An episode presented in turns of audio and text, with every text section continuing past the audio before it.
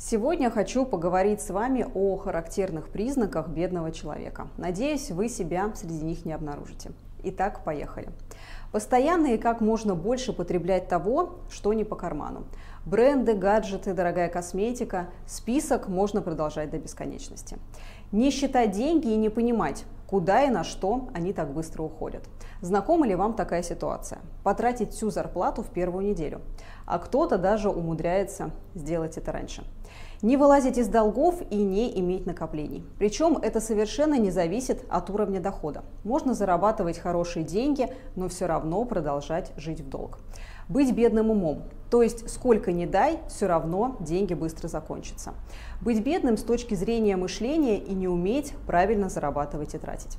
Не признаваться себе и окружающим, что есть проблемы с деньгами. Постоянно казаться лучше, чем есть на самом деле. И тратить последние деньги, чтобы не быть хуже других. Ну что, признавайтесь, нашли совпадение? Если да, то пишите в комментариях.